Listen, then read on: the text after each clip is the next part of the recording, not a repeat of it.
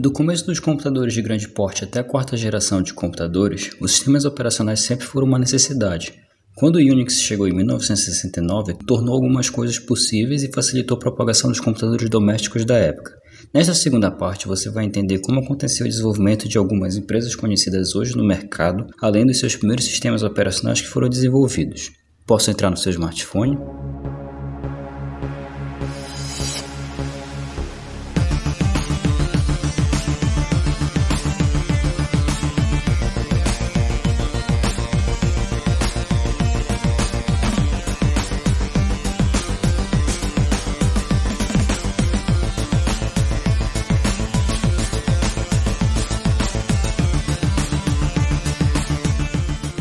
Se você me permite, muitíssimo obrigado. Eu sou o Petro Davi e este é a versão beta sobre a história dos sistemas operacionais, parte 2. Hoje teremos mais um recado, prometo que vai ser bem rápido. O recado é que agora dessa vez temos uma conta no Instagram. Você pode procurar por versão beta pod, do mesmo jeito como no Facebook e no Twitter, para ter notificações de quando os episódios são lançados, além de conteúdo extra sobre o episódio da semana.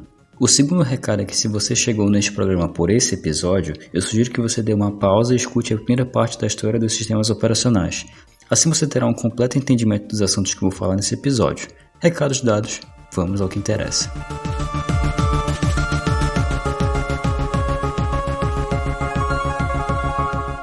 Então, Anteriormente vimos que o começo dos sistemas operacionais não foi algo tão promissor.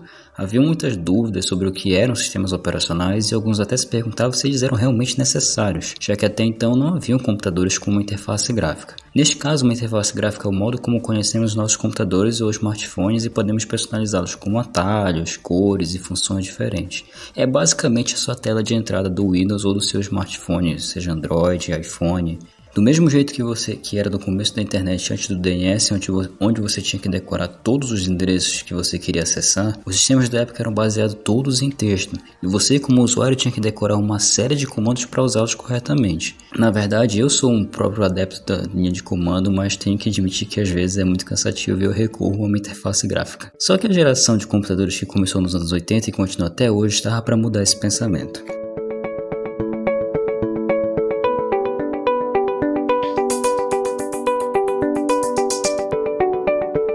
Esse pensamento começou a mudar logo em 1974 com o lançamento da Intel, o processador 8080, um dos primeiros processadores da época. A empresa também queria lançar um sistema operacional que pudesse testar a real capacidade desse processador que ela tinha acabado de produzir. Então a Intel pediu a Gary Kindle, um dos seus consultores, para desenvolver o sistema operacional para o 8080. Com isso, Gary escreveu CP/M, que significa Programa de Controle de Microcomputadores, em uma tradução literal. Era um sistema operacional baseado em discos flexíveis, ou comumente conhecido como disquetes, para quem é mais das antigas. Só essa adição já trazia algumas vantagens. Primeiro que você poderia acessar os arquivos mais rapidamente, e a segunda que você poderia de fato salvar no seu computador. Vale ressaltar que naquela época ainda não existiam HDs como hoje, e os disquetes ainda estavam tomando seu espaço no mercado. Então eles eram caros demais para colocar em computadores domésticos. Partindo desse princípio, a Intel não teve objeções quando Gary Kindle pediu os direitos sobre o desenvolvimento do CP/M e os cedeu sem problema para o cara. Após isso, Kindle abriu sua própria empresa, a Digital Research, para trabalhar no CP/M e começar a vender ele comercialmente.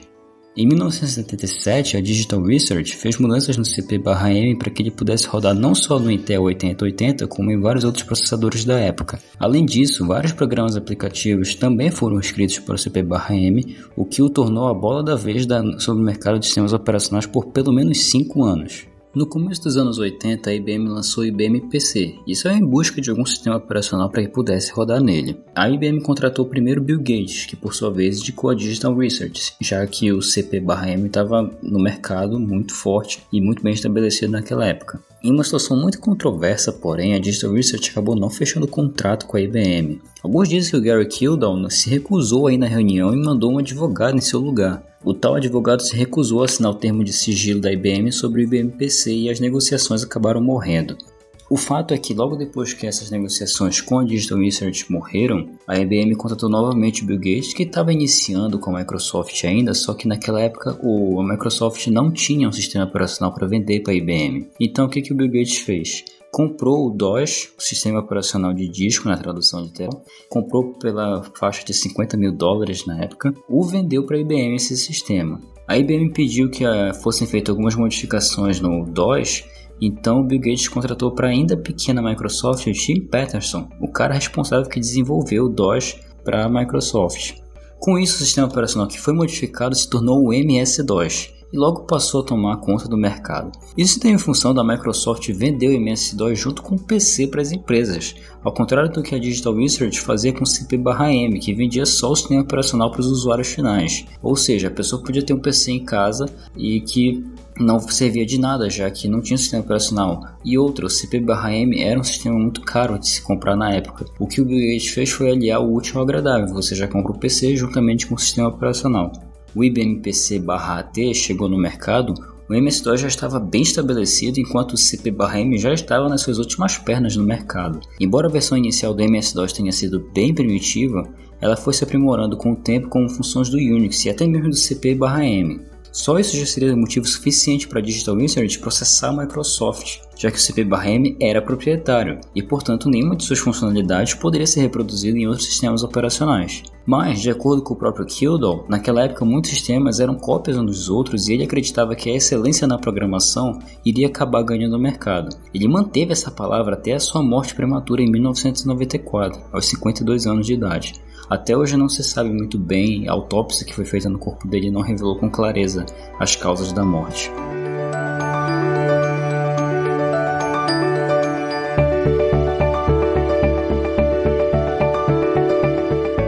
Como disse anteriormente, os sistemas operacionais não vinham com nenhuma interface gráfica todos eram baseados em linhas de comando. Isso mudou por conta da pesquisa de Doug Endelbert da Universidade de Stanford na década de 60. Foi por conta dessa pesquisa que ele idealizou o uso de janelas, ícones, menu e o próprio mouse. Essa ideia foi usada pelos pesquisadores da Xerox. Sim, uma empresa de tecnologia da época e foi implementada nos seus computadores. Um dia, Steve Jobs visitou a sede da Xerox e viu um dos projetos de interface gráfica da empresa em desenvolvimento e logo percebeu o potencial disso para a Apple, algo que notoriamente a Xerox não tinha se dado conta. Com isso, a Apple mexeu os pauzinhos para começar o desenvolvimento de uma interface para os seus computadores e logo surgiu o projeto Lisa, que coincidentemente é o nome da filha dele. Houve muita controvérsia sobre esse nome, algumas pessoas do marketing da Apple não concordaram, mas anos depois o próprio Steve Jobs confirmou que foi por causa da filha dele que ele nomeou esse sistema Lisa. Porém, o Apple Lisa foi um completo fracasso devido ao seu preço e instabilidade. A Apple colocou todos os seus esforços no Macintosh,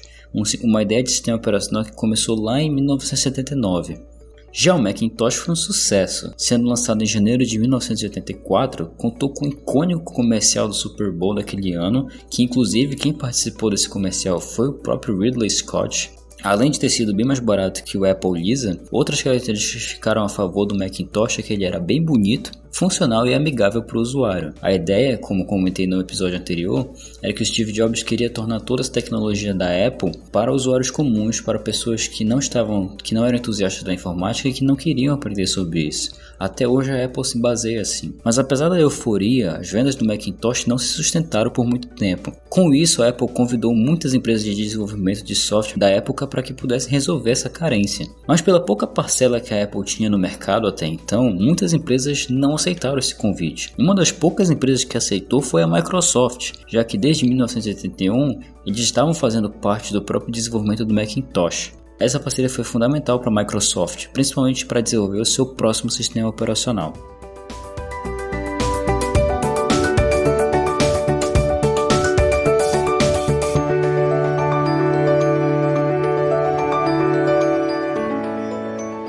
As interfaces gráficas estavam gradualmente tomando conta e os sistemas operacionais evoluindo cada vez mais.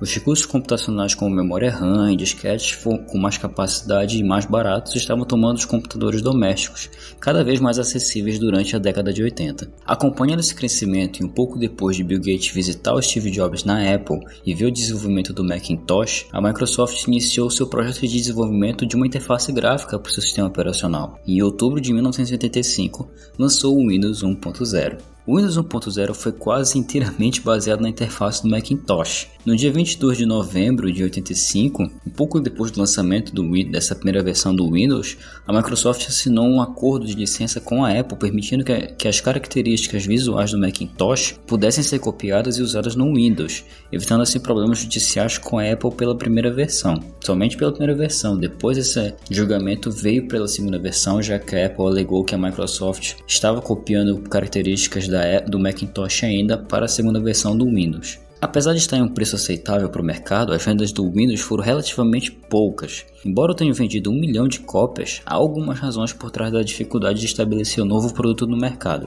Um dos motivos foi a resistência dos usuários em entender como a coisa toda funcionava. Alguns achavam que era só uma interface bonita, sem muita utilidade, e a maioria resolveu continuar com o MS-DOS, o que de certa forma é verdade. Outro motivo era que o sistema era lento. Isso acontecia porque o processador que estava no computador na época, o Intel 80260, não tinha a capacidade de rodar a interface gráfica do Windows de forma eficiente. Somente ao final dos anos 80, com a chegada dos processadores 386 e 486 da Intel, que a interface passou a rodar de forma mais lisa. Já o Windows 2.0 foi só um incremento da versão 1.0.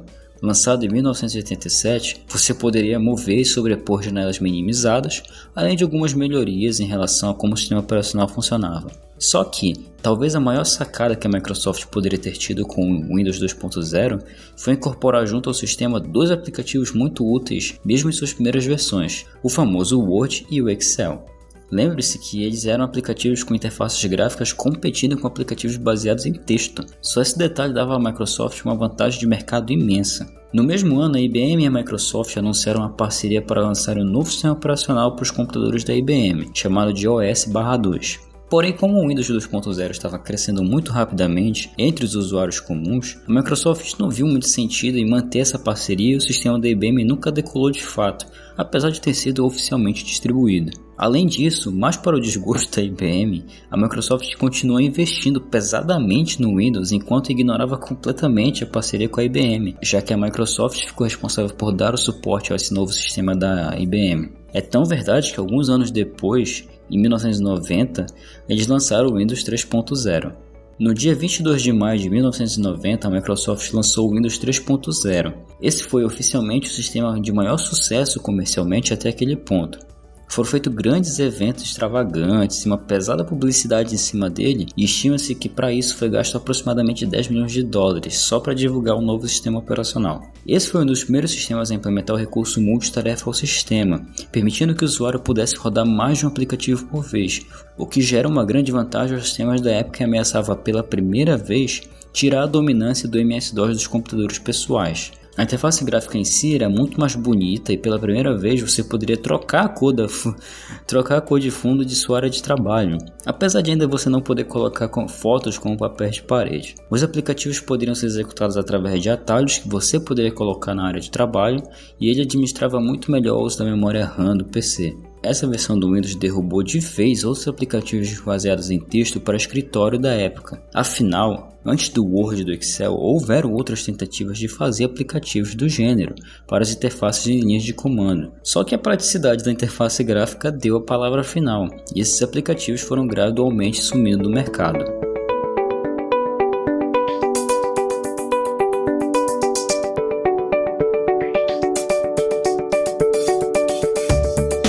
Microsoft estava caminhando a passos largos para se estabelecer como o sistema operacional mais utilizado do mundo. Teve outros personagens importantes nesse processo também, como Linus Torvalds e Richard Stallman, que foram dois grandes homens. O próprio Linus foi responsável pelo Linux além de outros sistemas operacionais que surgiram e caíram nesse período. Mas isso vai ficar para outro episódio porque esse episódio já está ficando muito grande. Quem sabe uma parte 3 sobre a história dos sistemas operacionais, o que acha? Com este episódio, concluímos o mês de introdução à informática. Eu tentei trazer as coisas mais básicas como histórico e alguns termos conhecidos para que você possa entender o que vem a seguir. Eu precisava passar primeiro os conceitos básicos para depois falar de assuntos mais específicos. Sempre com o objetivo de aproximar você, usuário, à tecnologia. Eu gostaria de fazer um agradecimento também. Os números de acessos e downloads tanto do site quanto dos episódios em áudio foram aumentando gradualmente, o que significa que esse conteúdo está chegando nas pessoas. Mas mais importante, as pessoas que me retornaram gostaram do conteúdo e estão entendendo os conceitos básicos que eu queria passar.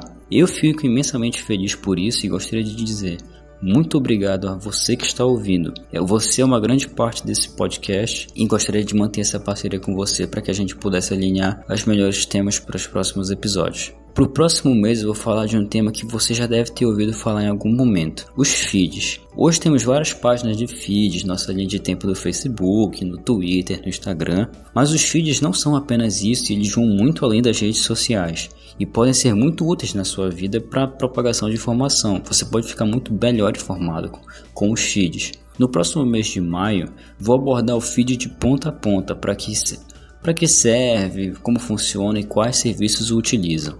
Por enquanto é isso. Meio atrasado, eu sei, mas espero que você tenha tido uma ótima Páscoa e até semana que vem. Até mais.